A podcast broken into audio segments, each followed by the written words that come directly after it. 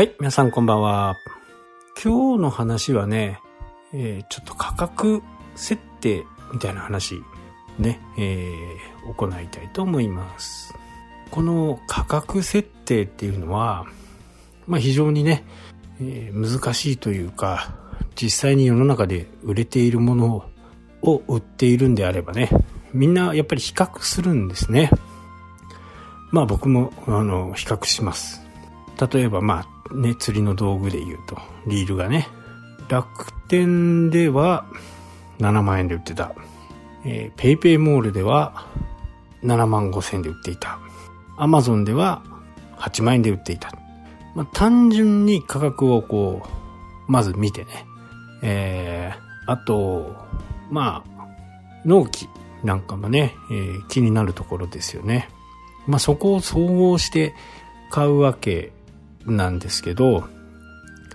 まあ、アマゾンもね、まあ、多少のポイント還元はあるんですけど、やっぱり楽天と、えー、ペイペイモールはね、まあ、ヤフーショッピングもそうなんですけど、まあ、還元率がね、すごい高い時が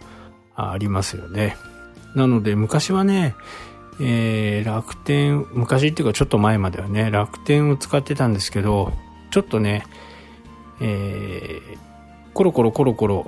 こう、悪い方にね、えー、転がっていってるんで、最近はもう PayPay の日曜日に買うものにね、えーほとんど特化してる感じですね。日曜日に買うとね、相当また10%ぐらいね、いつものやつよりも多くなるんで、まあそういったところを選ぶかなっていう感じですね。まあ送料とかがね、えーやっぱり北海道の場合ちょっと高くなる傾向にあるんですよね。もう5000円以上じゃないとダメとか、1万1000円以上じゃないとダメとかね。えーそれをこうまとめてね、えー買うようにしています。それをクリアできるようにね。なので、こう、価格をやっぱりどうやって決めるかっていう部分っていうのは、私たちこう商売をやっていく上でね、まあ非常に、重要なところではあると思うんですね。原価がいくら。で、それに対して売値をいくらにするのかっていうところがね。で、前もね、えーこの話はちょこちょこしてると思うんですけど、まあ、松竹梅を作るっていうことですよね。まあ、松竹梅を作った時には、このね、真ん中の価格帯が売りたいものっていう感覚で僕はいます。なので、お店に入ってもね、えー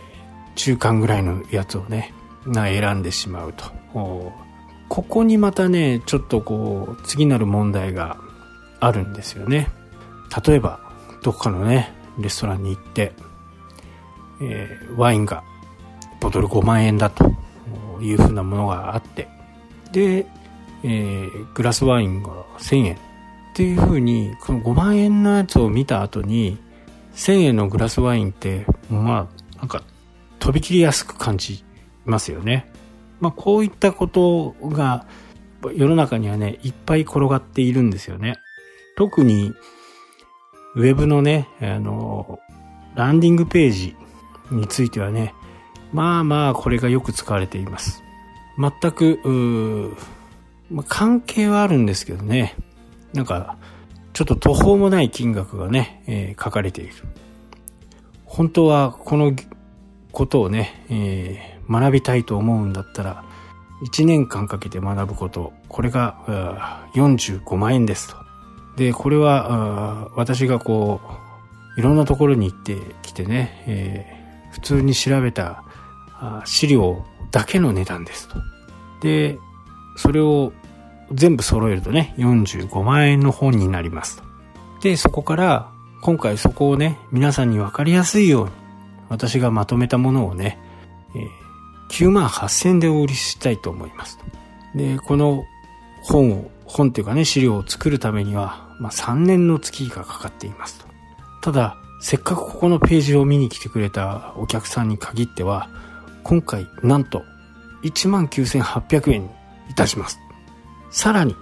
今日12時までに申し込んでくれた方は9800円でお売りします。45万という数字を見せられて、最後は9800円って、まあ45分の1じゃないのみたいな感じで、すごく安く感じますよね。こういうのはね、やっぱり心理学の世界ではね、結構使われているんですよね。お客さんの心理を、こう、ま、高い金額をわっと見せといて、そこからどんどんどんどん安くしていくと、どんどん安くなっていって、すごくお得。ましてや12時までに申し込めば、これね、テレビショッピングも同じですよね。まあ、決してね、ジャパネットを、ね、悪く言うつもりは全然ないんですけど、まあ、やり方ですからね。えー、ビジネスのやり方なんで、もう大体は、花からもう9800円って決まってたんですよ。もうこれで売ろうと。でも、それに、えー、いろんな言い訳をつけて。ね、だってさっきの一番初めの45万円の書物。まあ、それどうでもいいわけですよね。で、3年もかかった。でも45万円っていう数字、大きい数字が頭のところに来てるんで、どうしてもね、あの、わ、すごい高いものだなっていうふうに思ってしまうんですよ。で、そこから9800円だと、すごく安く感じますよね。まあ、これがテクニックですね。まあ、こういったものにね、えー、惑わされないようにね、えー、今日はね、皆さんにちょっと